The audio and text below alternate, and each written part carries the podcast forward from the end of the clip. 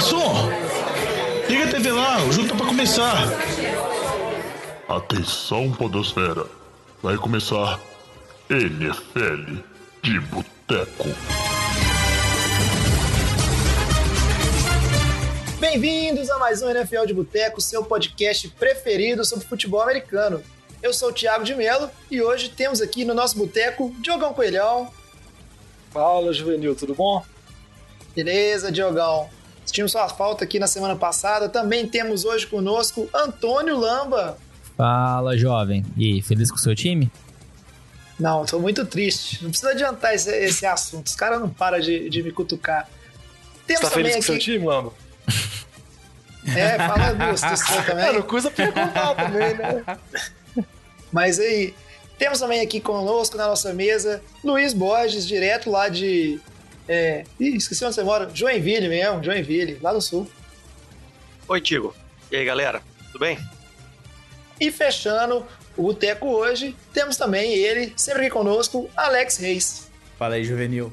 Eu acho que da, do NFL de Boteco, a única pessoa que pode falar que tá mais ou menos feliz é o Luiz, véio. que de resto, filho, é, Luiz. É, uma semaninha sofrível, aí, né? Justo ele, que esse ano a gente achou que era quem estaria triste, né, com os Patriots sem QB, mas não, né? Tem um Canilton lá fazendo às vezes. Antes de começar o programa aqui, só é, aqueles recadinhos de sempre. Assim que esse programa sair, vocês vão ver que é, saiu o segundo Power, É um Power Ranking que a gente está fazendo, na verdade é um top 10 né, do, dos times aqui, segundo a opinião da mesa do NFL de Boteco. E a gente aproveitou, né? Vimos que deu bastante interação, vocês comentaram muito, alguns concordando, alguns indignados. E é por isso que normalmente esses rankings assim são bons. E no programa de hoje a gente especificamente, né, além de falar sobre coisas da segunda semana, a gente vai comentar especialmente da NFC Oeste, que é uma divisão que está super forte e tinha três times no, no Power Ranking, né, nesse top 10, e agora continua tendo três, porque um saiu que foi o 49ers, mas o Cardinals entrou. E falar também né, dos times juntos aí que, que tem na, F, na AFC, que eles estão fortes também, e seriam talvez né, os desafiantes de Ravens e Chiefs, que são dois times que acho que é o consenso que são os dois melhores da AFC, quem dirá talvez os dois melhores da, da NFL no momento. Né? Se você ainda não viu, confere lá nas redes sociais para dar sua opinião, né? E ao longo do programa a gente comenta mais disso. E para o pessoal achar o Power Rank lá e mais qualquer outro conteúdo do NFL de Boteco, Diogão, como é que faz? Onde é que procura? Só procurar no Instagram, que tá o Power Ranking, mas pode procurar também em todas as nossas redes sociais, Instagram, Twitter, Facebook, sempre arroba NFL de Boteco. Boteco com U, que é o jeito que a gente brinca, que é o jeito certo de se escrever. E se quiser mandar uma mensagem pra gente, assim, com mais caracteres, pode mandar pro nfldeboteco.gmail.com. É isso aí. E nas nossas redes você não acha não só conteúdo do NFL de Boteco, como conteúdo também do Fantasy de Boteco, que é o programa exclusivo sobre Fantasy que o Diogão, o Lamba e o Vitinho eles fazem lá. Então, se você joga Fantasy, não esqueça de conferir. Toda semana tem muita coisa legal também para vocês. A hora que esse Agora, episódio saiu, inclusive, já tá lá no ar já. Isso, o Fantasy sai toda quarta-feira, enquanto o NFL de Boteco sai na quinta-feira. Mas agora, sem mais delongas, vamos começar o programa aqui com o nosso tradicional giro de notícias. Breaking News.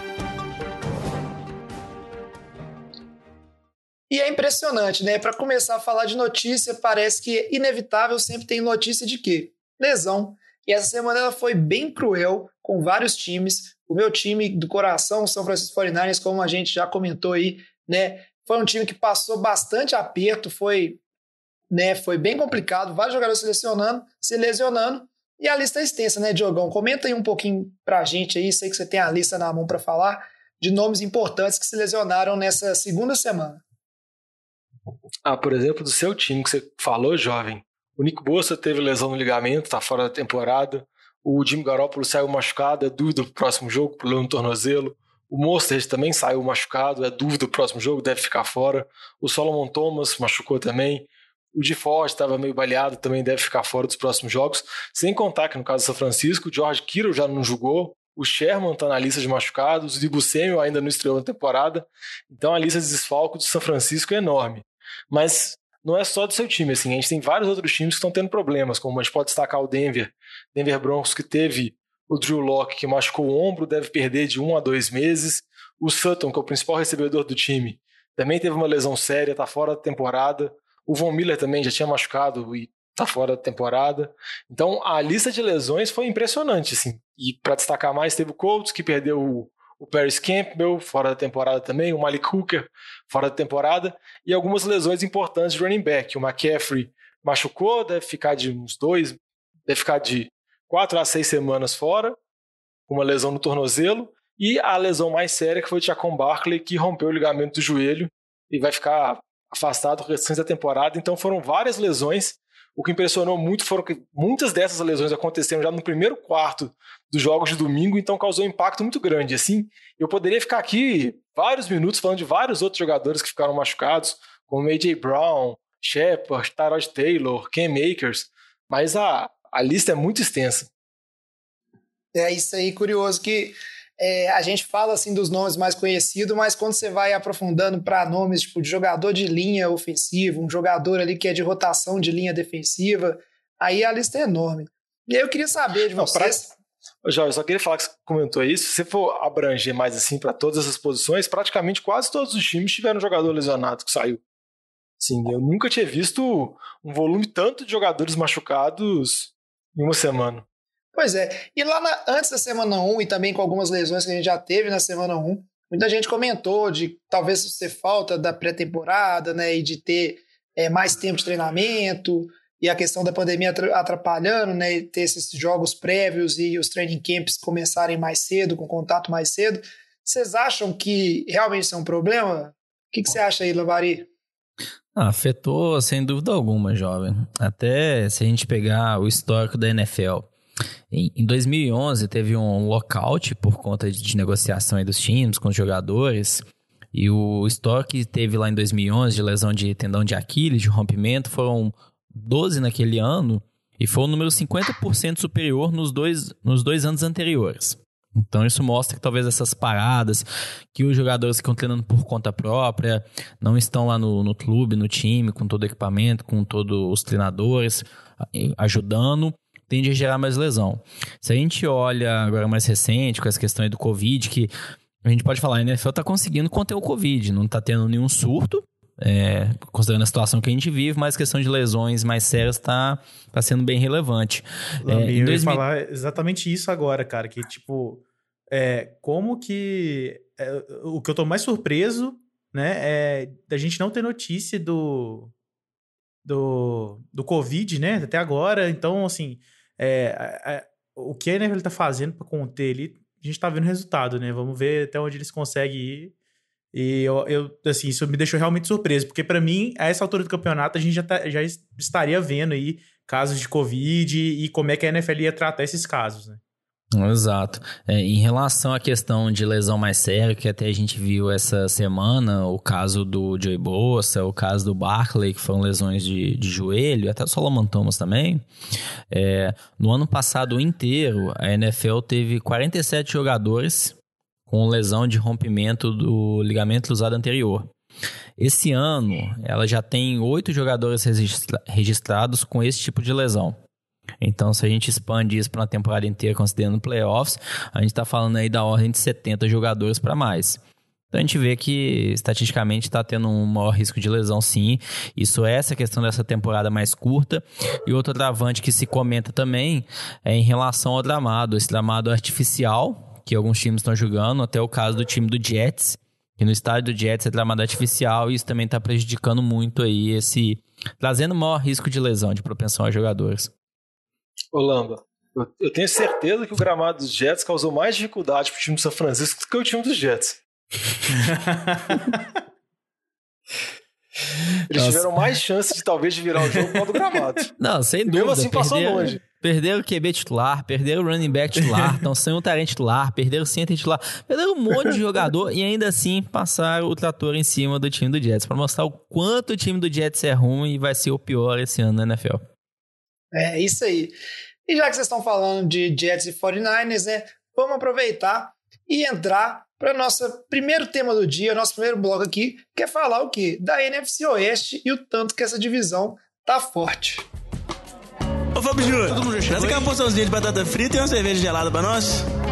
E aí, para falar de NFC Oeste, eu queria antes comentar que eu fico um pouco preocupado, porque quase todo ano a gente faz um programa onde a gente destaca uma divisão que está muito forte e a divisão desanda completamente. A gente fez isso, por exemplo, ano passado com a AFC Sul, e no final foi uma disputa lá de, de briga de foice para ver quem ia ganhar né, a divisão. Espero que não seja o caso, mas a NFC Oeste é uma divisão que está super forte nessa semana. Todos os quatro times é, ganharam, inclusive não fosse o confronto direto da primeira rodada entre o San Francisco 49ers e o Arizona Cardinals, talvez as quatro equipes estariam 2-0, que é uma coisa que né, nenhuma outra divisão acho que estaria perto de, de acontecer isso aí, né? Até porque tem sempre confronto direto, mas se não fosse o caso, talvez essa divisão teria chance. Só para comentar aqui rapidinho, a gente teve nessa semana o Seattle Seahawks ganhando de 35 a 30 do New England Patriots, né, o time do Luiz, um jogo que foi super emocionante, disputado, bem bacana. Né? O Rams ganhou do time do Eagles, que é o saco de pancada, o Vitinho não tá aí, mas é o vai abraçar o Jets e pular no buraco, os dois times juntos, aparentemente. É 37 a 19. O Cardinals ganhou do time de Washington, que o Eagles não conseguiu ganhar, né? 30 a 15. E o 49ers, como os meninos já bem falaram, passou o trator em cima dos Jets que é mais fácil do que, que roubar doce de criança, né? Aparentemente. Mas, independente dos confrontos, é uma divisão que chama atenção, né? Nas duas semanas ela teve três times lá no nosso top 10, né? Que a gente está fazendo semanalmente. E aparentemente, é, tirando o time do Seahawks, não tem nenhum dos outros três times que a gente pode bater o martelo assim e falar: ah, esse aqui vai ser o pior da divisão, ou esse aqui vai ficar em segundo na divisão. O que, que vocês acham aí? O 49ers vai ser o pior da divisão. Aqui, não, velho. Que... Só, só Não, aqui, ó, vocês deixaram de perceber. Ô, Jovem, você tá falando que Seattle é o favorito da divisão já? Quando a gente falou isso, você deu, deu chilique há três programas atrás? Mas há três programas atrás a temporada não tinha começado, o meu time não tinha machucado inteiro. O seu time né? já tinha uns cinco machucados. Agora machucou mais uns dez. Ah, mas é diferente, o, E outro, Russell Wilson já vinha fazendo mágica desde a temporada passada, igual tá essa temporada. Então não, Assim, né? É, a gente mas... só analisou a estatística de um ano pro outro. É, mas essa temporada começou a campanha o Let the Russ Cook, que é deixar o Russell Wilson livre, ele poder sair dando passo para todo mundo, o time deixar de ser conservador, tentando sempre estabelecer o jogo terrestre. E a gente viu que se você deixa o ataque no comando do Russell Wilson, ele vai dar espetáculo. A atuação dele contra o New England, que tem uma boa secundária, foi muito impressionante. Assim, durante boa parte do jogo ele estava perfeito, tirando o pick six que não foi culpa dele, porque o Greg Olsen não agarrou a bola e foi interceptado para TD. Mas ele jogou muito bem, cinco pratos para TD, todos para recebedores diferentes, e mostra a força desse ataque de Seattle. A minha preocupação com relação a Seattle é com relação à defesa, porque o, o ataque comandado por New England, comandado pelo Cam Newton, judiou da defesa de Seattle. O Luiz pode falar isso porque mas judiou com força. Sim, sem dúvida. É, não só, acho que para os dois times, né? Foi um, um duelo muito focado no ataque e que a gente pensar aí nos retrospectos das equipes nos anos passados, não era o que se esperava, né? O Patriots tinha uma defesa muito forte, mas teve, perdeu jogadores por conta de Covid e de trocas aí, de contratos que acabaram. E o Seattle também sempre se montou essa equipe aí desde que o Russell Wilson chegou com a defesa muito forte, mas agora a gente está vendo que o forte das equipes é justamente deixar os quarterbacks jogarem, né? O Cam Newton agora também trazendo uma visão diferente para o time do Patriots. Eu, como torcedor, fiquei extremamente satisfeito vendo o jogo, por mais que queria, obviamente, aquele finalzinho tivesse entrado a bola numa jarda ali, mas o, o time jogar tão bem contra um time tão coeso como o Seattle ali no ataque, e com o Russell Wilson jogando nesse nível, né? O cara, dois jogos, lançando nove TDs aí, atuações quase perfeitas, quase mais TD do que em passes incompletos. Realmente é um incrível o início de ano dele. Vai disputar aí o MVP, é o que tudo indica. E por mais que a gente esteja zoando aí o jovem, eu também concordo que o Seattle hoje, eu acho que ele está um pouquinho à frente dos outros times dessa divisão que é tão forte e acho que não tem dúvida nenhuma que, falando dos quatro times como um todo, é a primeira aí na NFL nas primeiras duas semanas.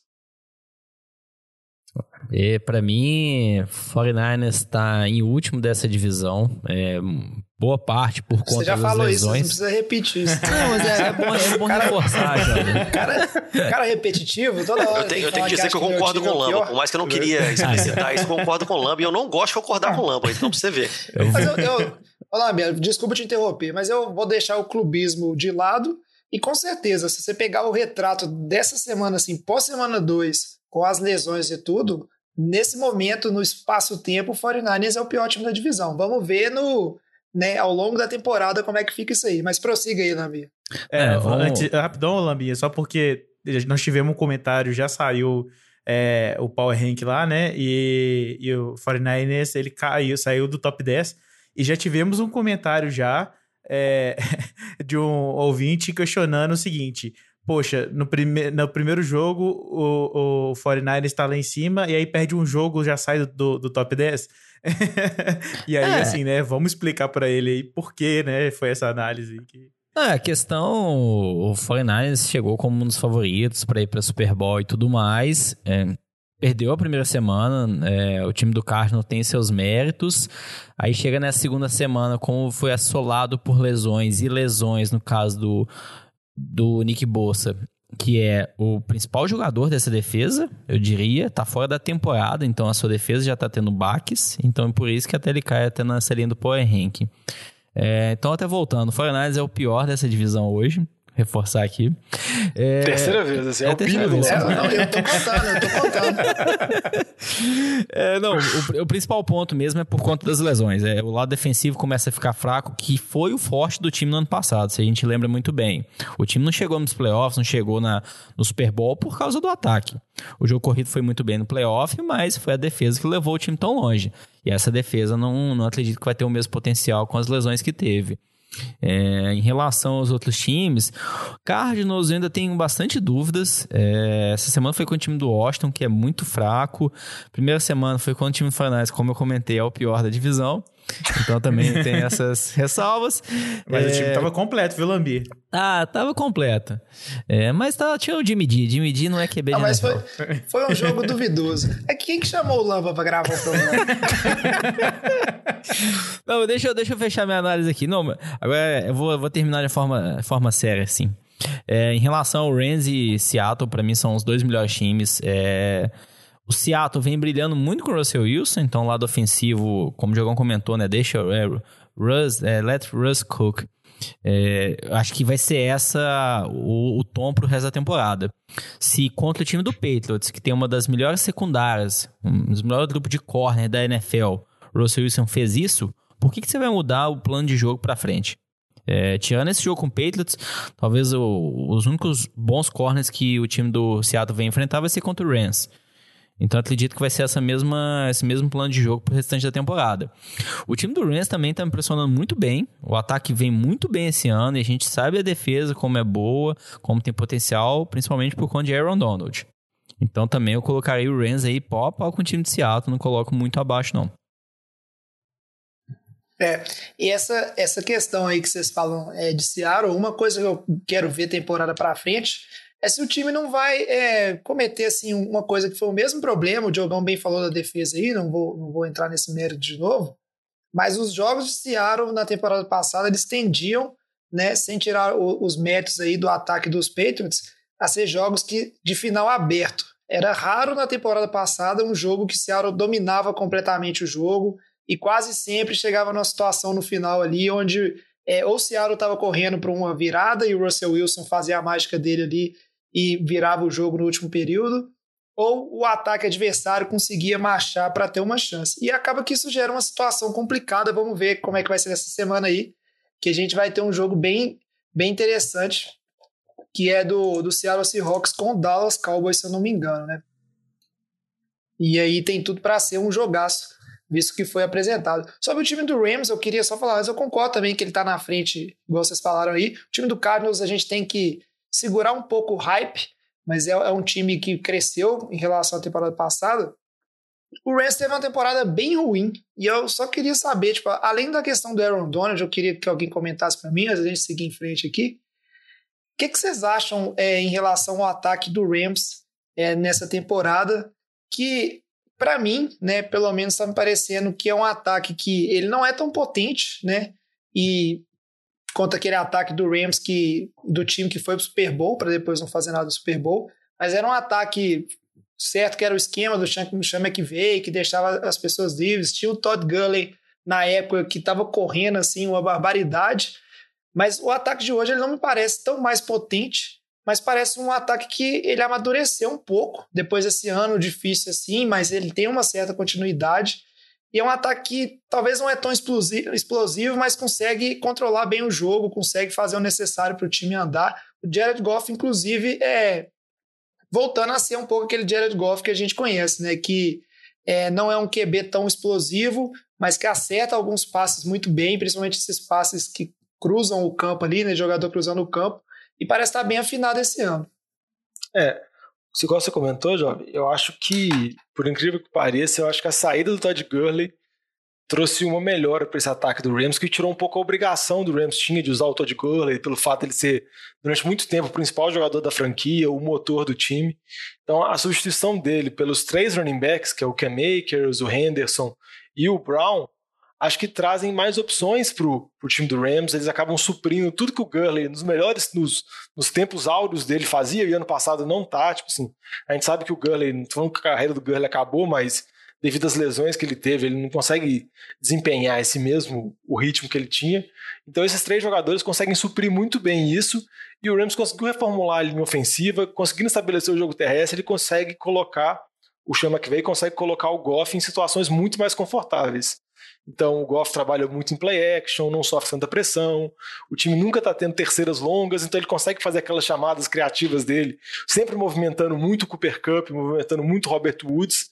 Então ele acaba lembrando muito aquele ataque do Rams 2017. Talvez não seja tão inovador, tão explosivo igual aquele ataque foi, mas ele é muito melhor do que o ataque do ano passado, assim. E a defesa tem os jogadores tops, tem Aaron Donald, tem o Jalen Ramsey.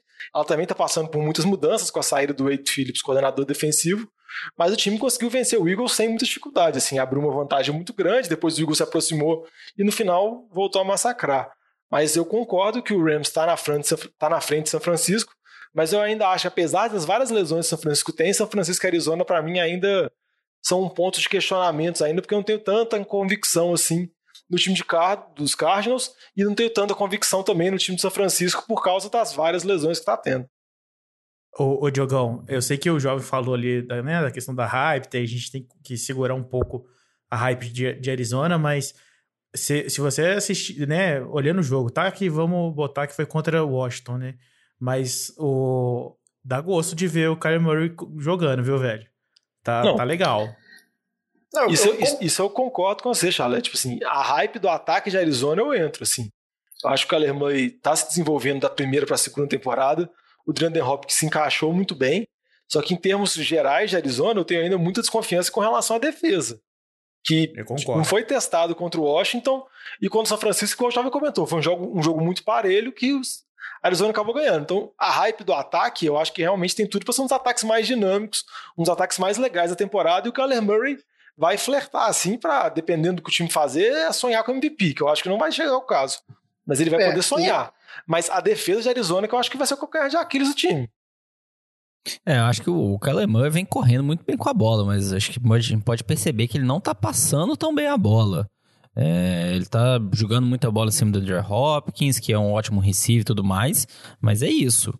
É, se a gente tira a parte corrida, não dá para tirar também, que isso é um principal ponto do jogo dele, é, vai não é ignorar. O... Mas do ponto de vista de passe, de aproveitamento, de rating, ele não tá vindo tão bem. Então, ele tem ainda a melhorar, tá no segundo ano da NFL só dele, acho que tá um ótimo começo.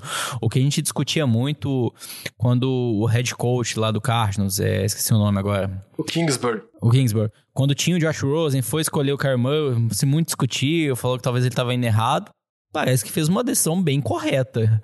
É, tá, Ainda mais pela carreira do Josh Rosen, né? Que acabou. Exato, que acabou, o Kyler Murray tem ascensão cada vez mais. Então é um ponto positivo, mas é isso. Vamos com calma, o Kyler Murray tem muito a se desenvolver ainda, principalmente do ponto de vista de passe. Eu só quero aqui rapidinho, jovem, que um dia o Lamba tenha 10% da boa vontade que ele tem com o Josh Allen e com o Kyler Murray. Só 10%, não precisa de muito não, É. 10% Cara, já acho que...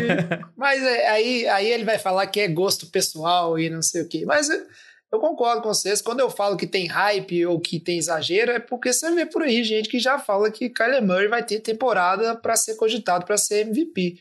E vamos com menos, né?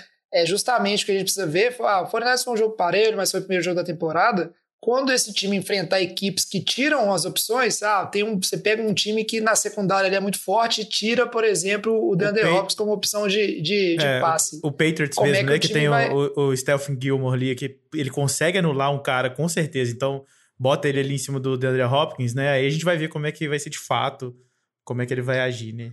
É Ô. Chalé, com certeza, eu não, tenho, eu não tenho tanta convicção não, porque depois do duelo com o Metcalf, que é gigante, me deu dúvidas. É, mas vamos ver. O, podemos encerrar então o papo de NFC Oeste e seguir em frente? É só, só Podemos. reforçar aqui que o 49ers é o pior time da divisão nesse momento. É isso aí, eu contei, cara. Você falou seis vezes isso aí. Eu, espera, espera quando eu tiver a oportunidade de falar dos Saints, como é que a gente vai fazer. A hora que Só o acho que o Saints está no speed round. é, a hora que a hora que o Drew, a hora que o Drew Brees lançar a bola e o braço dele cair, aí Ainda assim, não vai ser o pior da divisão. Mas aqui, realmente, nesse momento, a gente tem que aceitar que, como os meus bem disseram, assim, essa divisão é muito forte, mas o 49ers está aí como o pior da divisão no momento, né? Passando aperto, e Seattle Seahawks tem aí o, o Russell Wilson, bom de jogo. A gente segue em frente aqui. E essa semana vai ser super interessante porque a gente tem né, os dois melhores times, na opinião aqui do Boteco, que são os Rams e Seattle, tendo jogos mais difíceis, né? Seattle, como eu já disse, vai enfrentar os Cowboys e o time de Los Angeles vai lá enfrentar o time dos Bills. E os outros dois times, né, o 49ers e o Cardinals, jogos mais fáceis porque enfrentam respectivamente, né, o New York Giants aí do Chalé, que não assusta ninguém no momento, e Ninguém. o Detroit Lions, que parece que nasceu para entregar, né? Começou a temporada entregando dois jogos e eu espero que entregue também para o Cardinals. Essa aí é, é a expectativa. Certo? Jovem, agora- mas eu acho que só em respeito, já que você fala chamar o próximo bloco, quem, os- quem gosta de entregar é o time que a gente vai falar no próximo bloco. E esse entrega Exato. com força, viu? Nu! Exato. E eu não estaria falando, né, é, que o Dallas é um time difícil, não fosse o jogo que a gente vai falar aqui na sequência, que é o jogo NFL de boteco da rodada. NFL de Boteco Game of the Week. E a partida que a gente aqui no Boteco escolheu foi a.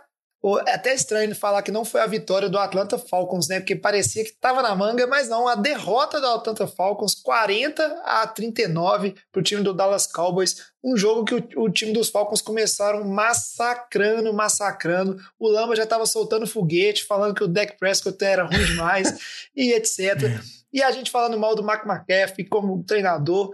Mas aí acabou que toda essa pressão em cima, em cima que haveria em cima do time do Dallas Cowboys, ela se voltou para quem? Para o próprio coitado do Dan Quinn, head coach lá do Falcons, e o time do Falcons como um todo que cedeu, né? Ah, acho que tem uma estatística, é, eu escutei aí, eu vou tentar. Ah, tá até aqui na pauta, Tá né? aqui que na pauta. esse tipo de virada aí, né? Até então tinha acontecido, né? Essa, um time que marcou é, 39 pontos, né? E teve a quantidade de turnovers que o Falcons teve. Eles ganharam Zero. 440, 440 vezes e não perderam nenhuma, né? E agora, por causa dos Falcons, esse recorde aí é de 440 vitórias e uma derrota, né? O Atlanta Falcons fazendo história na NFL para variar. De novo, né? De novo. Mas aí a gente fala, é, vamos falar um pouquinho desse jogo que, apesar dos pesares, né? E se você aí que nos escuta é torcedor dos Falcons, é, sinto muito. Minhas. Meu, meu, tipo assim. Minhas é você condolências. fala, né? Isso, meus sentimentos pra você. Mas o jogo foi super legal, super divertido, porque teve até um sidekick numa cena muito inusitada, né? Mas aí Oh, quem pode. Tem que, vo- tem que voltar esse povo pra escolinha de futebol americano, jovem. Pra ensinar É, bem- eles a jogar um sidekick, entendeu? As regras Mas- básicas de como, é, que- aonde você pode encostar na bola, onde você não pode encostar, entendeu? Porque, pelo amor de. Deus, velho. Mas você sabe uma estatística interessante que o time que mais recuperou um sidekicks nas últimas temporadas é o Falcons. Ele conseguiu recuperar quatro vezes. Porque isso já mostra que o time claramente esteve durante várias vezes em situações totalmente desconfortáveis. Já é um retrospecto ruim, assim. Mas aparentemente eles são muito bons em recuperar o onside kick e não mantê-lo, entendeu? Mas é um absurdo. Eu só queria fazer uma correção do que o jovem falou. O coitado do Dan Quinn, coitado não tem nada. Ele é um treinador que já está lá há vários anos, um treinador voltado para a defesa. E essa defesa de Atlanta, ela é vergonhosa. E ela é vergonhosa É isso aí. ano após ano, assim. Tipo, não tem coitado. Tipo assim, na temporada que eles chegaram contra os Patriots, a defesa foi competitiva, eles chegaram lá no Super Bowl e tomaram a virada. Mas depois eles tiveram vários talentos, a gente sempre tinha hype no início da temporada de falar da defesa do Atlanta, que era jogadores na crescente, etc. Tinha desculpa de lesão. Mas a defesa de Atlanta, que mostrou na temporada passada e nos dois primeiros jogos dessa temporada, é um absurdo. Tipo assim, você pode ter Matt Ryan, Julio Jones, Calvin Ridley, toda a companhia, assim, lançar para 500 jardas, mas não tem como você querer culpar o drop do Julio Jones por eles ter perdido de, de Dallas. Eles tomaram 40 pontos, sendo que eles estavam ganhando de 20 a 0 no primeiro quarto. É um trem muito É, vergonhoso. uma falta também de gestão do relógio, de, De tudo. de gestão do, do time pelo técnico. Eu acho que vai além da defesa, sabe? É um negócio que, que ultrapassa esse, esse nível normal de simplesmente um, um setor do time estar jogando mal. Porque o setor do time jogando mal, você não toma 40 pontos em dois quartos, não, velho. Você precisa de ter todo mundo jogando mal, o ataque não indo bem, turnover, especial times dando errado. Tem que ter uma um monte de coisa dando errado junto pra você chegar nesse nível. E o Falcons agora já tem história disso aí, né? Aí você começa a pensar, pô, realmente é um problema só dos jogadores ou é um problema também da equipe técnica? É, é estranho você pensar que isso aconteceu, vamos dizer assim, o Raio caiu duas vezes de um nível tão absurdo, né? De mais de 20 pontos em dois quartos. É um negócio muito fora da caixinha, velho. Aí, mas falando o raio desse específico, mas o raio da defesa tomar 35 pontos para mais acontece quase semana após semana. E o que eu acho interessante é que a gente pode elogiar o Dallas, pode falar bem do deck, mas mesmo assim, Dallas a gente tem decisões bem questionáveis do Mike McCarthy para conseguir a virada. Assim, teve duas, teve tentativas de conversão de dois pontos que não era tão necessário, que se ele não recupera um sidekick podia ter dado muito errado, teve fake punch que deu errado. Então, o ataque funcionou. Eu acho que Dallas fica feliz de conseguir essa vitória totalmente inesperada pela situação de jogo. Está tomando de 20 a 0. Mas eu acho que gera uma pulguinha atrás da orelha, porque na primeira semana já tive algum questionamento de algumas decisões da nova comissão técnica, do pessoal brincando que tinha o espírito do Jason Garrett ainda vagando por Dallas e mandando essas decisões absurdas. Mas mesmo com essa vitória, vamos dizer assim, apesar do Mike McCarthy, de algumas decisões questionáveis, a Atlanta fez mais força para tomar a virada. Diogão, foram quatro fumbles no, prim- no primeiro tempo, velho. Quatro No fumbles. primeiro quarto. É, primeiro Três- quarto, é, exatamente. Eles recuperaram um, mas é tipo assim, Velho, olha isso. é sem time que- condição. Pois é, aí você, tipo, igual você tava falando, né? O time de Dallas, apesar de ter feito 40 pontos, né, no segundo, no segundo tempo, é, o time tava muito mal, né? Eu, tava completamente perdido. A gente assistindo o jogo, é, cê- cê- parecia que tava todo mundo meio desconexo dentro de campo, sabe? Não, parecia que o time não encaixava, nada funcionava. Então, é aquilo que o Luiz falou mesmo. Parece que é, é- é, não, não só para Atlanta, né, como para Dallas ele também, pelo menos assim, pegando só a primeira metade, né, do, do, do jogo, é, tem alguns problemas que tem que ser corrigidos ali também em Dallas, velho. Não. Tem sim, por exemplo, um problema que eu acho claro, o Dallas fez investimentos pesados na linha defensiva. Ele teve perda de jogadores, por exemplo, o Byron Jones foi para Miami, então eles perderam jogadores da secundária. Eu acho que eles tentaram reforçar muito a DL para tentar compensar. E nas duas primeiras semanas, tanto no jogo contra o Rams quanto no jogo contra o Atlanta, não funcionou. Assim, então, a defesa tem dificuldades. A linha ofensiva, que era uma das melhores da NFL, já não é tão bem ranqueada assim naquelas estatísticas avançadas, já tem alguns questionamentos, já não tem aquela segurança da OL de Dallas. Venceu, mas eu acho que pode se considerar asteriscos, porque o que a Atlanta fez é de, de se envergonhar. A estatística do 440 a 0 é uma coisa absurda, porque é desde 1930. Entendeu? É tipo assim, é um trem que não, não, não tem condição. É, acho Verdade. que em relação ao time de Dallas, é, fica como forte candidato da- a ganhar a divisão, principalmente por conta dos adversários. É, Washington, Giants, Eagles, não acho que estão, pra mim, estão um nível bem abaixo do time do Dallas. Dallas, concordo com o que vocês estão falando, tem muitos pontos de questionamentos. É, não acho que é um time que tá no nível dos melhores da, da conferência. Por exemplo, a gente falou agora Rams, Seattle. Pô, estão muito acima dos times de Dallas. Acho que o Diogão falou muito bem. A defesa não vem convencendo, e como eles começaram a investir mais no lado defensivo, a linha ofensiva não é a mesma coisa do passado. Ainda é uma boa linha ofensiva, sim, mas não é aquela mesma linha ofensiva dominante dos últimos anos que a gente vinha. É, então, acho que vamos ver o que esse time de Dallas vai ser nos próximos jogos. Essa semana um jogo muito complicado. É, fora de casa, com o time de Seattle, e até se fala, é, fora de casa não afeta tanto, porque não tem a torcida, mas tem uma viagem muito longa para jogar lá em Seattle, então talvez um dos maiores problemas nesses jogos fora de casa seja a questão da viagem. Dallas aí vai ter uma das viagens mais complicadas, que é do outro lado lá do, do continente. É. E aí fica, fica essa conclusão aí, né? Apesar do time do Dallas Cowboys terem vencido essa partida, venceu, mas não convenceu. E vamos ver como é que vai ser essa semana aí contra o contra a equipe do, do Seattle Seahawks. Ô, Jair, pode só elogiar rapidinho um jogador? Pode, ué. Só para falar que o calor, o receiver, o Sid Lamb, foi muito bem e acho que ele vai se encaixar muito bem nesse ataque. Ele traz um novo dinamismo, assim. Ele é mais dinâmico. Apesar de todas essas ruins que a gente comentou, de Atlantis e Dallas, eu acho que o, o ponto que Dallas tem que se apegar é que o ataque ainda é muito forte. Igual o Lamba falou, a divisão é uma divisão fraca com o Eagles todo arrebentado. Então, assim, não precisa fazer muita força para ganhar a divisão. Mas para chegar mais longe, eles têm que conseguir se acertar.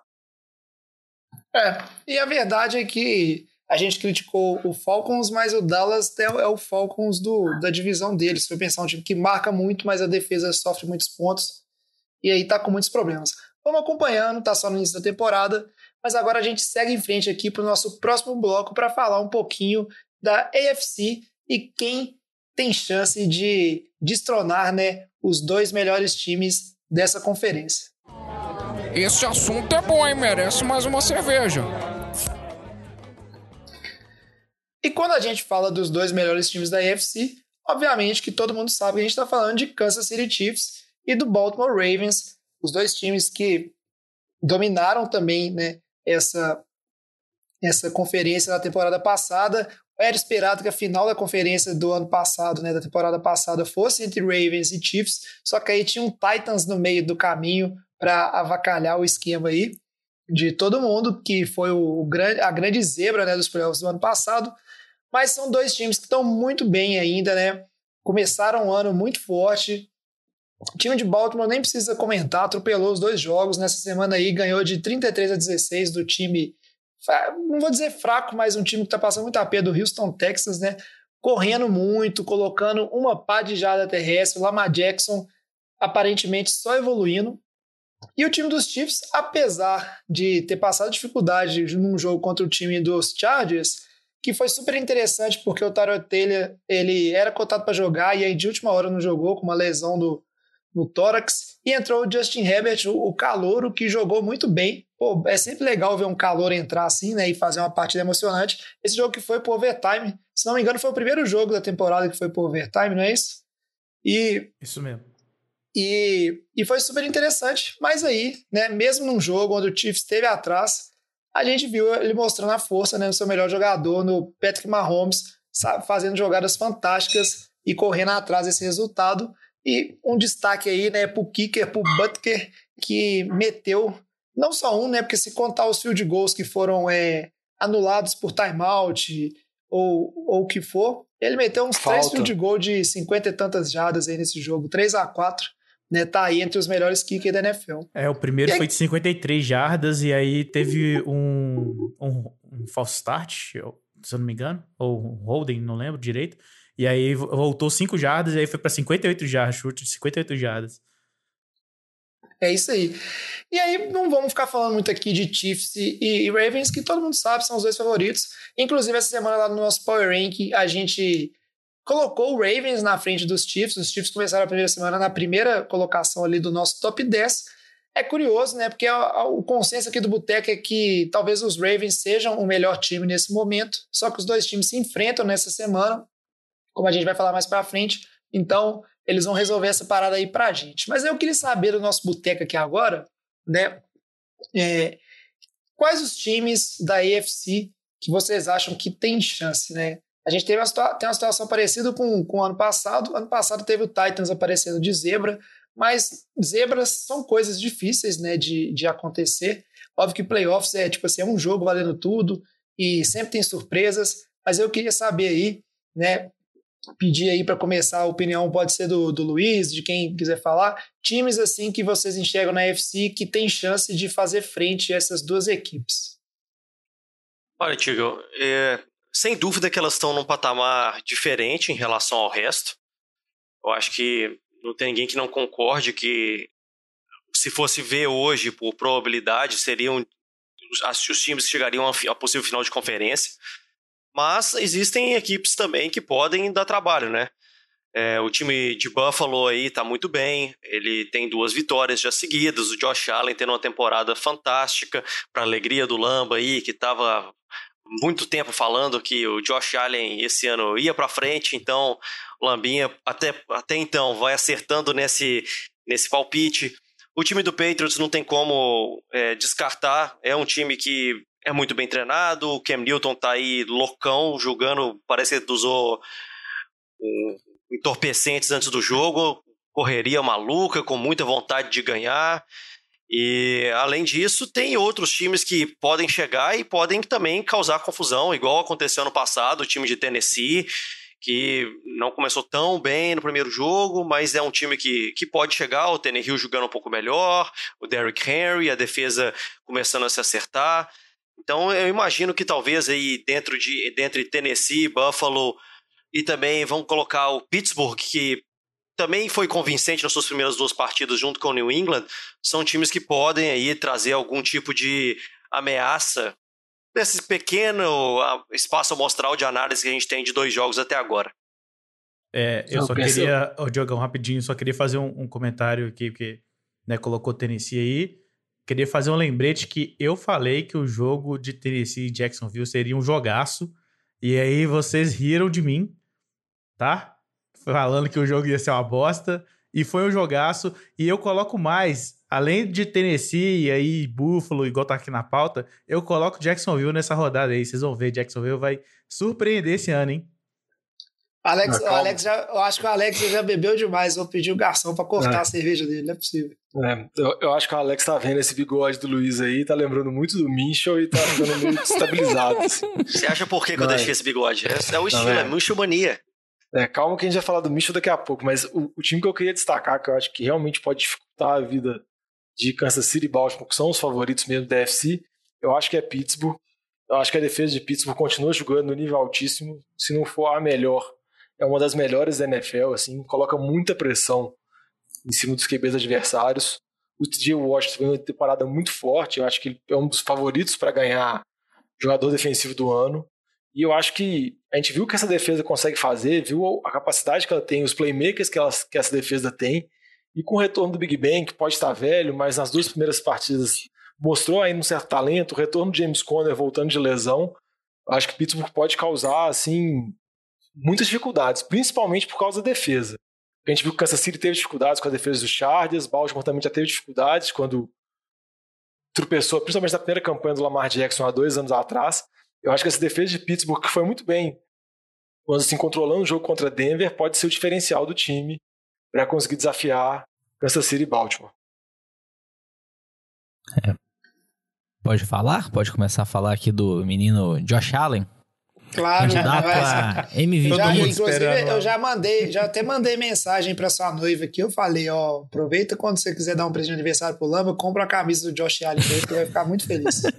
Não, assim, se eu falasse antes de começar a temporada que depois de duas semanas, Josh Allen estaria liderando o NFL em jardas de passe, todos achariam que eu estaria louco, mas aí tá o menino liderando. É é Letrus Cook, né, que o Diogão falou, né? Seattle deixando o Russell Wilson lá jogar, a mesma coisa de Josh Allen no Bills. É, o ataque corrido vem mal. É, David Singletary, o Zach Moss não estão jogando bem. A linha ofensiva está tendo alguns problemas. O Josh Allen vem jogando muito bem. Sim, br brincadeiras à parte, é, Josh Allen não está no nível Russell Wilson. Josh Allen não acho que vai ser MVP esse ano. É, acho que ele está numa proteção, numa melhora contínua. No, desde os últimos jogos. E o que a gente está, o que eu vejo do time do Bills, é, essa semana eles tiveram sem os dois linebackers titulares, o Tremont Edmonds e o Matt Milano. E, consequentemente, foi onde o time do Dolphins explorou completamente. A gente viu o Tyrene do Dolphins, o Mike Zeck, tendo mais de 100 jardas, fazendo touchdown. Então, explorou muito bem. É, o time do, do Bills vai ser desafiado nas próximas semanas, que eles enfrentam o time do Rams, depois o Raiders, depois o Titans e depois o Chiefs. Então eles têm quatro jogos seguidos contra times que estão invictos até o momento. Então é aí que eles vão ser efetivamente desafiados para mostrar se vão ou não ter alguma chance de enfrentar Kansas City e Baltimore. É, eu acho que eles vão aos playoffs? Acho sim. Eu acho que são os favoritos hoje a ganhar a divisão. É, o time do Patriots vem bem, como o Luiz comentou. O Kenilton se adaptou muito rápido nesse time, isso eu acho que é surpreendente, considerando que ele assinou com o time no começo de julho, tá muito integrado nesse time já. Mas o Bills ainda é favorito da divisão, porque o que a gente sempre falava, ah, o Bills é defesa, é defesa, é defesa. O que a gente tá vendo, vindo muito bem nesse começo do ano, vem sendo o um ataque. Não, o, com relação ao Josh Allen, eu queria colocar um asterisco do Lamba, que ele vem jogando bem, ele teria as melhores médias, as melhores estatísticas da carreira dele.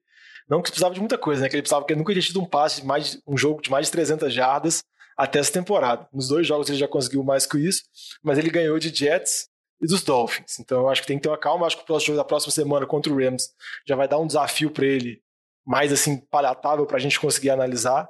Mas o meu peso, eu ainda tenho um, um, pé atrás contra Buffalo e eu ainda acho que não é o melhor time da divisão, porque eu acho que os Patriots ainda têm o melhor QB da divisão. Eu ainda, eu ainda confio mais no Cam Newton do que eu confio no Josh Allen para essa temporada. A, a polêmica. Não, eu não, falei ai, isso antes e eu mantenho o que eu falei. Não, de, tá gravado o que eu falei. Beleza, Porque eu falei Não, que- Fica aí, Cara- porque o, o time do, de Miami é muito ruim a defesa mesmo. É, foi fácil o Josh Allen passar em cima. Então por que, que o Ken Newton não lançou mais de 300 jardas Ele também na correu primeira em cima, semana mano. contra o Ele Patriots? não precisou passar. Ah, tá Ele certo. correu dois TDs e quase 100 Ó, jardas. Antes Ele nunca de- teve tantas carregadas na carreira dele quanto teve contra Miami. Foi o playbook do jogo, ué. Eles fizeram a estatística pra Fizeram jogo tá certo, vencer, gente. sem 21 problemas. pontos. 21 pontos só, Diogão. Brilhou o Ken Newton é maior do que Josh Allen, gente. É, eu, eu, eu sinto falar Maior que em o sonho da altura ou torcida dos Bills maior em é o, é, o, é o, Josh Allen ser 80% do Cam Newton. Acho que é o sonho, assim. Se você pensar, Ah, fala, né? torcedor do Bills, o, o Josh Allen vai ser 80% do Cam Newton, acho que qualquer torcedor dos Bills assina. Não, o Ken Newton no acho- auge, não o Ken Newton É. hoje em dia. Não, uma Ken Newton hoje é maior muito que no auge, mostrou hoje, Que isso, eu Lamba? acho que ele tá uns 70%, 80% Tá auge dele. Da- Daqui, daqui umas semanas a gente volta a discutir esse assunto, então. A gente, é- Eu a gente volto, tá, eu ó, falei isso desde, desde o início, desde antes da temporada. mano. É isso aí. ó. Deixa eu ver como- A gente tá, a gente tá bem no, no início aqui ainda, tá discutindo. Eu concordo com o Lamba em vários pontos. É, acho bacana também o Diogão jogar contra o Lamba, o típico argumento do Lamba contra o Dak Prescott, que é tipo assim, fez isso contra um time fácil, quero ver os times difíceis, né? E aí com o queridinho dele, Josh Allen, ele não, não joga esse argumento na mesa. Mas eu acho, de toda forma, o fato do ataque dos Bills aparentemente estar apresentando uma evolução é um bom sinal, porque a gente sabe que a gente está numa liga que é importante você ter ataques explosivos, que uma defesa só boa ela é o suficiente para te levar longe, mas não necessariamente ela é o suficiente né, para te garantir vitórias nos playoffs ou uma vitória no Super Bowl. Então é bom ver esse ataque dos Bills evoluindo. E a gente vai observar essa divisão. Concordo com o Diogão que, apesar do início, a gente, ah, os Patriots desfizeram, Bills vai dominar. Ainda está em aberto, isso vai ser visto agora nos próximos confrontos, como o Lama bem falou. E o time de, de Pittsburgh, além da boa defesa, eu gostaria só de destacar a questão do Big Ben, porque é, o homem se lesionou na temporada passada, mas vamos combinar aí que o Big Ben ele tá tá indo muito bem, obrigado, e parece que voltou à forma Big Ben, né, de ser. Tipo, o braço tá bem, tá, tá lançando sem dificuldade. A forma física dele é aquele negócio mesmo, né, que trambolho, tipo, dentro de campo, mas parece estar muito bem, obrigado, e é um QB muito experiente. O Big Ben que ele estando saudável e lançando bem, ele não pode ser destacado, é, ser descartado como um dos QBs, não vou dizer melhores, mas um dos QBs mais perigosos da liga. Né? Ele é um cara muito experiente e ele consegue é, conduzir bons jogos e, e, executar sob pressão, que é um fator que eu acho que é importante no time do Pittsburgh também. Eu só queria rapidinho, antes da gente seguir em frente aqui, é, queria saber se alguém tem mais alguma coisa para falar do time do Tennessee Titans. que é um time que ele tá lá, né? Ele caiu essa semana no nosso top 10, estava em sétimo e aí caiu para nono, porque acho que é a segunda semana onde o Titans faz um jogo meio fraco, né? Aquém do esperado de um time que que a, a gente terminou bem, né? Mas em relação ao Titans, eu só faço a ressalva que apesar do que a gente fala aqui, é um time que tem inícios lentos, tá até melhor do que ele costuma, né? Porque ele sempre classifica ali com 9-7 e um, um score. E a gente sabe muito bem que em relação a playoffs é mais importante como é que os times chegam em dezembro ali, né, no final da temporada regular, do que como eles começam a temporada, né? E aí a gente tem que observar como é que é essa evolução. Mas eu queria uma análise rapidinha assim de uma pessoa aí que quiser falar um pouquinho mais do Titans antes da gente seguir. O que eu queria que eu posso destacar do Titans, que está me chamando a atenção, são as atuações do Tannehill. Tannehill vem jogando muito bem, tinha questionamentos com relação a ele pelo fato de ter jogado no final da temporada passada de maneira esplendorosa. Nessa temporada caiu um pouco de nível, mas ele vem jogando bem. O ataque de Tennessee está sendo mais conduzido por ele do que pelo Derrick Henry. A gente sabe que isso não é o objetivo, que daqui a pouco o Derrick Henry vai voltar ao protagonismo, vai voltar a correr bem, vai voltar a dominar. Mas só esse ponto que eu acho interessante, assim, apesar da lesão do A.J. Brown, o Corey Davis teve um, um outro bom jogo contra Jacksonville, que muita gente já tinha descartado ele em Tennessee. Mas eu acho que o ponto de Tennessee, que pode ter motivo de ter caído no power ranking, pode ser porque a defesa sofreu assim mais do que deveria contra os ataques de Denver e de Jacksonville. Por mais que Jacksonville tenha toda a hype da Minshew Mania, que a gente pode dizer que, pelo menos na minha opinião, é a maior surpresa da temporada agora. O Bigodão, o nível que ele está jogando é muito interessante. E ninguém dava nada pelos Jaguars e está fazendo um barulhinho. É isso aí. Então a gente segue a temporada de olho aí, né, nesses contenders, vamos dizer assim, da, da IFC, que podem chegar a desafiar aí no futuro o time dos Chiefs, o time dos Ravens. Só recapitulando, a gente falou aqui de Pittsburgh Steelers, né, Tennessee Titans, o Buffalo Bills, e por que não, né, já que o Luiz e o Diogão não conseguem aceitar que a dinastia acabou, a gente tem que ficar de olho aí nos Patriots também, né, ver como é que vai seguir os próximos jogos. E agora, para fechar aqui, né, falar um pouquinho de cada jogo, vamos fazer o nosso speed round.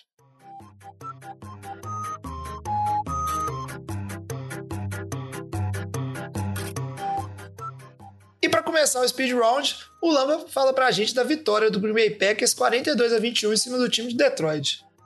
É, jovem, um jogo aí que o time de Detroit começou bem, mas abriu uma boa vantagem no começo do jogo, mas depois desandou. É, Matt Patricia, o head coach, não vem fazendo um bom trabalho nos últimos anos. Desde que chegou lá, tá com recorde negativo, mais derrotas do que vitórias.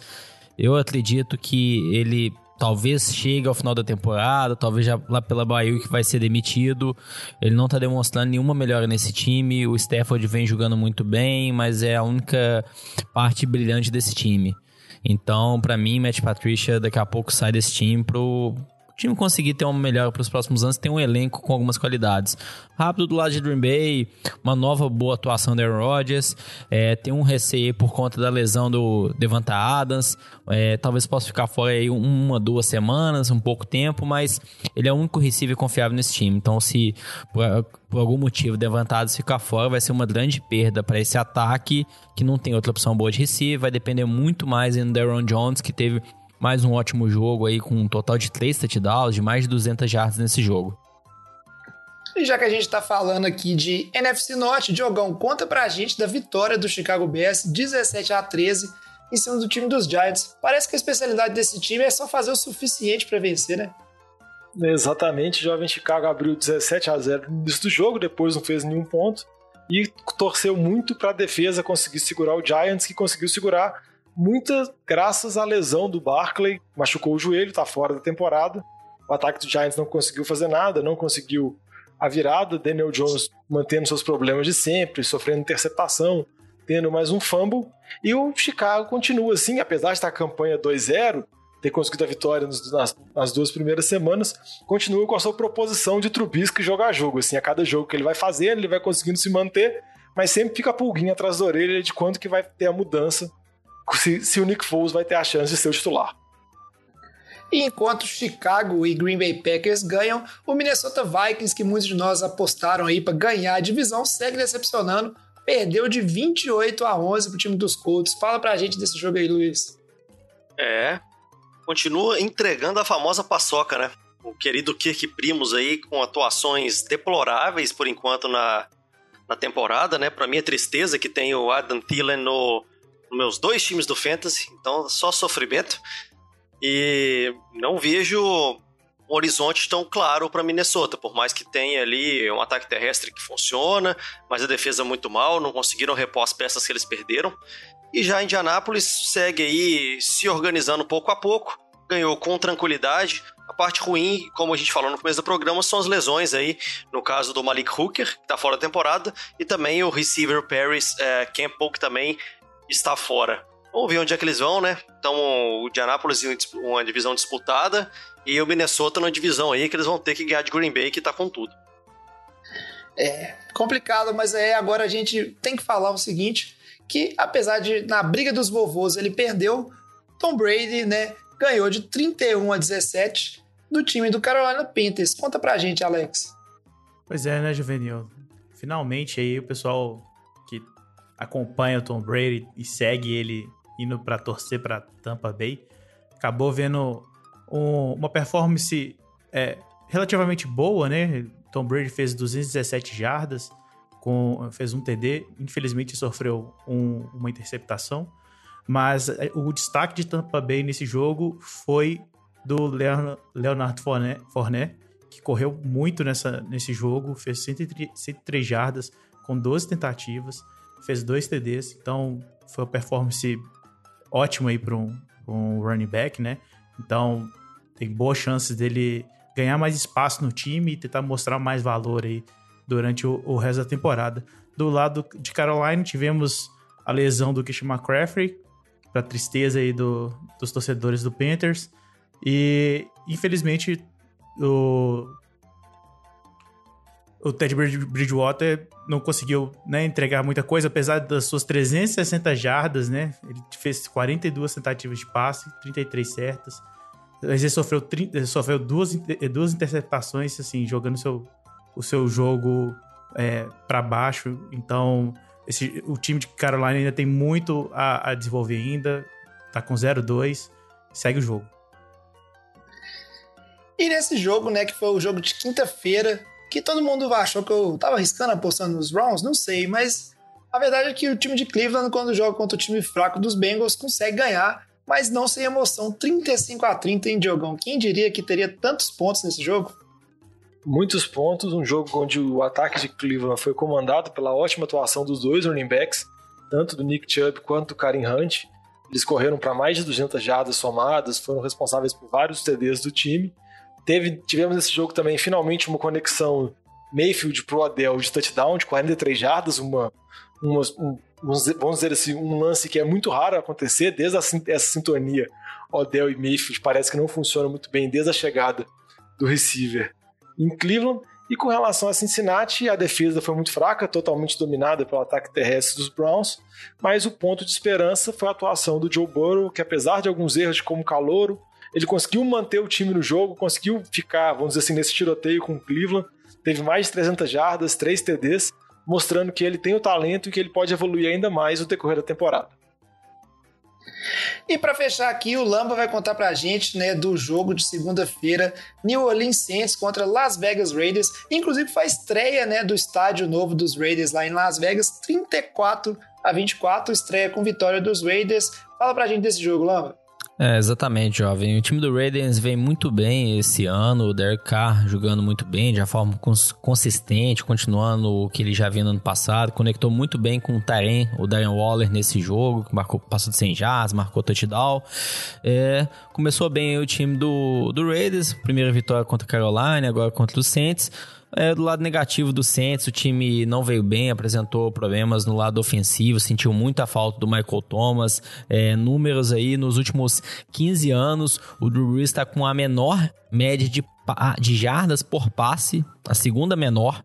Então, assim, só o Brett Favre, lá em 2009, teve uma média de jardas por passe menor que o Drew Brees. Então, a gente vê que ele não tem um braço mais como era no passado, não consegue lançar em profundidade, muitos passos curtos, e está limitando bastante o ataque, muitos passos para running back. O Camara jogou muito bem. Mas o time do Saints, nos últimos seis anos, em nenhum ano esteve 2-0. Então, um time que consegue aí se rejeitar depois das primeiras semanas. A gente viu no ano passado isso, então acho que ainda tem, tem tempo para melhor. A Champeito vai conseguir corrigir. E só um destaque: o que a gente viu no Monday Night, Payton, o Joe Gruden não usando a máscara corretamente durante o jogo. A NFL fez uma punição para os dois e outros treinadores também. Cada treinador, uma multa aí de 100 mil dólares e cada time de 250 mil dólares. A gente pode falar aí, poxa, um milhão de dólares, pô, exagerado, só porque não usou a máscara, mas é mais a ideia da mensagem que ele passa para o público lá, milhões de pessoas vendo. Então é mais por conta da mensagem, ser de uma forma forte mesmo essa multa, para passar uma mensagem positiva para as pessoas se cuidarem, prevenir aí dentro do possível cada um. E porque é uma máscara e não um cachecol. Exatamente. Então, assim, só comentando é isso. Pô, se o cara, o head coach não consegue usar uma máscara, um trabalhador lá vai conseguir. Então, é uma mensagem importante para os outros. Ô, galera, nós estamos fechando a cozinha. Vocês vão querer mais alguma coisa? É, esse negócio da máscara aí é bem certo, todo mundo tem que usar, né? Eu quero saber o seguinte: o, o tio Bill Bill Belichick ganhou uma multazinha também porque ele inventou a moda da semi-máscara, né? Porque a máscara dele. Ele ou, deu um migué, velho. Ou tava no queixo, ou ele arrumou um negócio lá que ele dobrou a máscara pra dentro, ficou é. parecendo é. quando o pessoal. Que os jogadores de futebol americano só usa meia Jesse pra ficar com a barriga de fora, bicho. E era, Tem que só tapava igual o Ezekiel Elliott. Exato, igual o Ezekiel Elliott lá, só que só, só, o negócio só tapava o nariz. Eu falei, o que, que é aquilo? Não é possível. Eu não sei se ele recebeu, não, não. Acho que não, mas que merecia, Esse merecia, porque também é. que coisa nojenta, né? Pelo amor de Deus. Então, não, então faz tipo assim, se tá incomodado, faz igual o Andy Reid lá, que tá inovando com a máscara de solda dele lá. Esse jogo, inclusive, não sei se é porque. Eu, eu, não sei se é porque o, o, o clima, né? O clima lá em, em, Los Angeles é mais, mais ameno, vamos dizer assim, né? Talvez é, tava menos úmido, não sei mas não teve aquele problema de embaçar, não. Ou talvez recomendar para ele algum produto anti-embaçamento para passar na, na, máscara dele, tava melhor do que ele. Não, a primeira semana choveu também no jogo, então foi mais, teve mais complicador ali. Mas eu acho que a NFL puniu os treinadores que não usavam a máscara em, tipo, em nenhum momento, assim. Que os caras, tipo, igual o Kyle Shanahan. O Kyle Shanahan tava com a máscara baixada, ele não pôs ela, ele nem fingiu, igual o tio Bill fingiu, assim. É, foi Kyle Shanahan, Vic Fangio... gritando na orelha do juiz sem máscara. É, exato. É, os treinadores, eles têm a opção de retirar a máscara quando forem chamar a jogada, mas o restante do tempo eles têm que ficar com a máscara mesmo. É isso aí. É, mas como o Lamba... Eu já falar, só antes, antes de entrar no destaque da rodada, eu só queria falar pro Lamba que o Lamba fez uma baita bold prediction sem reparar. Que ele falou que ele achava que o Patrícia caía até a Bay. Só que o problema dele é que a Bay é na quinta rodada. talvez não dê tempo, Lamba. No, Se a Bay fosse na 8, na 10, talvez já dava, mas na quinta eu acho que já foi mais bold. É, vamos ver, mas vai que, vai que mas é chega é lá na quinta rodada, né? Chega lá 0-4. Vamos ver como é que vai ser a situação. Mas aí, já que você comentou, Diogão, a gente vai falar um pouquinho de destaques da rodada. Quero saber de vocês que partidas dessa semana 3 que vocês recomendam aí, que tem tudo para ser uns jogaços né, fazer igual o Alex e cravar uma boa partida da semana passada, né, um Tennessee Titans e Jacksonville Jaguars. Obviamente que todo mundo que nessa semana está esperando ansiosamente o Monday Night Football, que é entre os Chiefs e os Ravens, né? É o jogo que vai dizer qual que é o melhor dos dois times no momento na FC. Mas o que mais tem de interessante nessa rodada pra gente aí, Diogão? Ah, já, o mais interessante é, como você comentou, Patrick Mahomes versus Lamar Jackson, a disputa dos dois MVPs, ou do MVP da temporada passada, do MVP do Super Bowl. Acho que o mais interessante é a disputa dos dois times que são favoritos, são, igual você também falou mais cedo, são os times que estão número 1 um e número 2 no nosso top 10, vai mostrar se a gente está indicando coisa certa, ou se a gente vai ter modificação nesse top 10 para a próxima semana. Mas outro jogo que eu queria destacar é o jogo do Rams, que vai até Buffalo enfrentar os Bills. Eu acho que é um jogo interessante, porque os dois times estão com campanha positiva, com duas vitórias, e eu acho que vai ser bom para ver o Josh Allen, candidato a MVP do Lamba, contra o Aaron Donald, ver se uma defesa assim de alto nível, ver como que ele vai desempenhar. Mas eu acho que também é interessante para ver como que esse ataque do Bills funciona e também como que o ataque do Rams funciona também, né? Porque são times que, por mais que a gente já tenha uma certa confiança, São times que passaram por mudanças para essa temporada. Mais algum jogo que vocês recomendam aí? Luiz, Eu- Lamba, Eu tenho, Alex? eu tenho um jogo, jovem. É Seahawks, gozado. Seahawks e Cowboys. É, acho que vai ser, um, Ah. vai ser um bom jogo aí nessa semana. Né? Igual a gente já comentou mais cedo, a gente vai ver se o deck prest- presta. se ele vai conseguir jogar aí, né, contra a defesa do Seahawks. É, Vai. E Já a te gente, antecipo. Mas- e a Porque a gente, defesa do Seahawks não é muito boa. Sim, não é muito boa, mas vamos ver se, sabe, vai conseguir ter performance aí de, dos 40 milhões que ele tá querendo, né, anualmente aí. Não. E a gente vai ver Não, também. porque ele não é o Mahomes. E a gente vai ver. Pra gente ele merecer os antecipa as duas. 40, tem que chegar com o Mahomes, pô, chegou. E a gente vai conseguir também ver a performance do, do Russell Wilson, né? Se se ele continua mandando bem aí. Eu acho que vai ser um bom jogo. Vai. E aí? Mais algum eu, jogo? eu quero dar um destaque aqui: Cincinnati Bengals e Philadelphia Eagles, porque se Philadelphia Eagles, se o Carson Wentz não deu uma volta por cima essa semana, já vão começar a existir mais questionamentos em relação ao jogo dele dentro de campo. Só acho que dá um destaque aí que pode ser um tema que a gente vai discutir semana que vem.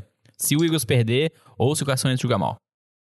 É, eu, eu, o Lamba roubou meu palpite porque eu ia falar que esse jogo eu vou ficar de olho, porque se o Eagles perder esse jogo, a partir de semana que vem, eu tô considerando oficialmente que o Eagles tá tancando pra ano que vem, em pique 1, pegar, pegar um quarterback pra substituir o Car- o Carson Wentz, porque não tem Os caminho. jovens acabaram de draftar um QB, velho.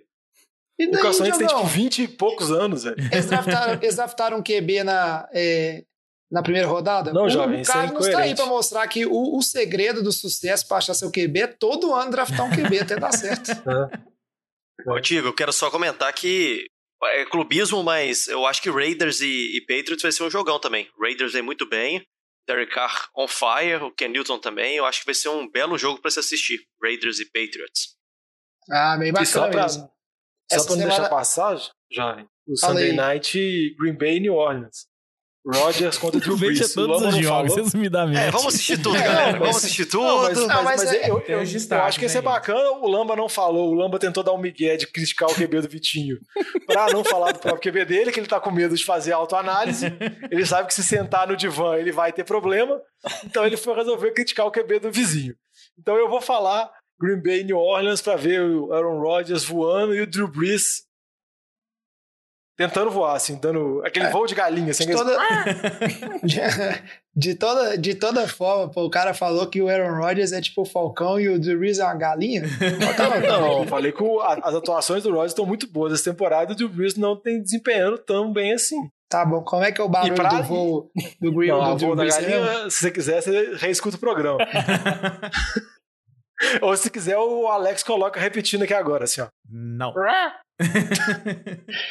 Mas é isso aí. É verdade, o Lama comentou, vocês foram falando de jogos aí, e agora eu tô, tô vendo. Realmente, essa semana 3 tá super recheada, super interessante, cheia de bons jogos, né?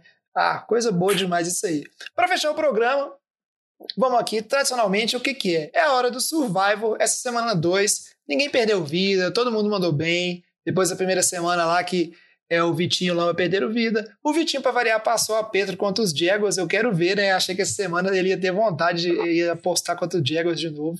Mas aí ele resolveu correr. Mas o Vitinho, ele tá lá no final da fila. Quem começou escolhendo essa semana aqui no Boteco foi o Lamba. Qual que é o seu palpite, Lamba? Ah, Colts, né? É, olha o time do Jets, vê contra quem o Jets joga e aposta no adversário. Então, aposta no Colts. É isso aí. Essa lógica sempre vale até o primeiro que faz isso e perde uma vida pro, pro time, né? Isso sempre acontece. O Batatinha, a aposta dele foi no Philadelphia Eagles. Quem diria? O Batatinha achando que o Eagles vai ganhar dos Bengals, dando esse voto de confiança. Haja coração, Eu- viu? Eu, nessa semana, né, apostei no Tampa Bay Buccaneers, que vai jogar contra o Denver fora de casa. Acabou que a opção que eu queria, tipo assim, que eu queria, elas foram pegas e eu não podia apostar no time do Browns. E resolvi dar esse, voto, esse voto de confiança aí pro Tom Brady, né? Ô, Espero que não me decepcione. Você queria o Eagles? Não, ué, mas eu queria. Você falou tão mal, é, as opções foram pegas? Teve duas opções antes, Colts e Eagles. Ou sua Eu opção queria- era o Colts só? Era o Colts. Ah, tá. Entendeu? É porque eu falei no plural. Acontece, Diogão, isso aí comigo. E aí, na sequência, o Alex. Qual que é o seu palpite, Alex? Eu, essa semana, eu vou apostar no Arizona Cardinals, que vai jogar contra o Detroit Lions. Vai jogar em casa. Então, tô confiando aí no menino Murray pra, pra me tirar mais, de- mais essa semana aí. Chalé, você vai conseguir seu recorde, hein? É, já, já não vou dar jinx, não, mas já tá chegando. É, vou, vou, falar, vou falar com vocês que o jogo entre essas duas equipes temporada passada foi um jogaço. Tem tudo para ser um bom jogo também. Assim espero, né? O time do Lions que de vez em quando surpreende aí, faz bons jogos, mas no final perde do mesmo jeito. Né? Jogaram como nunca, perderam como sempre. E você, Luiz, qual que é o seu palpite? Eu vou de Chargers, que vai jogar em casa aí contra os Panthers. Panthers sem McCaffrey, então é sem mais ou menos 83% do time. Acho que dá pra ficar tranquilo aí com a vitória dos Chargers. É, vamos ver. Eu espero e o menino Justin Herbert jogando lá. Vamos ver qual que é. O Vitinho apostou no time do Browns, né? Que vai jogar contra o Washington, time de futebol genérico. né, vamos ver como é que vai ser esse jogo. E para fechar o nosso survival aqui, Diogão, seu palpite. Ah, jovem, eu, como eu fui o último a escolher, a maioria dos times saíram, então eu vou ter que apostar contra os Giants. Vou apostar no seu time juvenil no São Francisco. no pior time da divisão. Eu não, eu não falei que era o pior, o Lama que falou. Eu falei que pra mim ele e Arizona estavam no ponto de questionáveis, estavam empatados. Entendi. Vou te falar que vou confiar no Garópolo com uma perna, ou no Nick Mullins, ou no CJ Betard, ou em quem quer que seja, ou simplesmente na linha defensiva de São Francisco, toda arrebentada, batendo no Daniel Jones. É, É possível que seu time vai perder pro Giants, sério. Eu também tenho, eu também tenho o Não, mesmo verdade. pensamento. Eu também tenho esse mesmo pensamento. Não é possível que o 49ers vai perder pro Giants. Assim espero. Mas isso é assunto para semana que vem, que a gente vai voltar falando das coisas que aconteceram de interessante na semana 2. Enquanto isso, a gente fica por aqui. Lembre-se de acompanhar a gente nas redes sociais, né, para ter notícia tanto do NFL de Boteco quanto do Fantasy de Boteco, que é o nosso podcast exclusivo sobre Fantasy Football. E para fazer isso, Diogão, onde que o pessoal tem que acessar? Se quiser mandar mensagem pra gente, feedback do programa, crítica, sugestão, falar mal de alguma coisa que a gente falou aqui, como é que faz? Twitter, Facebook, Instagram, sempre arroba NFL de Boteco, Boteco com U. Ou então pode mandar uma mensagem pra gente no nfldeboteco.gmail.com. Com relação ao Fantasy de Boteco, escuta essa semana, eu e o Lamba gravamos, já tá no ar, porque é uma semana que tem várias lesões, assim, se você tem um time do Fantasy que teve algum dos jogadores machucados, como o Barkley, como o McCaffrey, não desespera, ainda é possível, escuta as dicas, se prepare e vamos na temporada. É isso aí. O NFL vai ficando por aqui. Agradecemos demais vocês aqui escutando conosco, né? Muito obrigado sempre. Espalhe a palavra do NFL de Boteco por aí, apresente pro coleguinha, traz a saideira, fecha a conta, passa a régua e até semana que vem. Valeu. Los!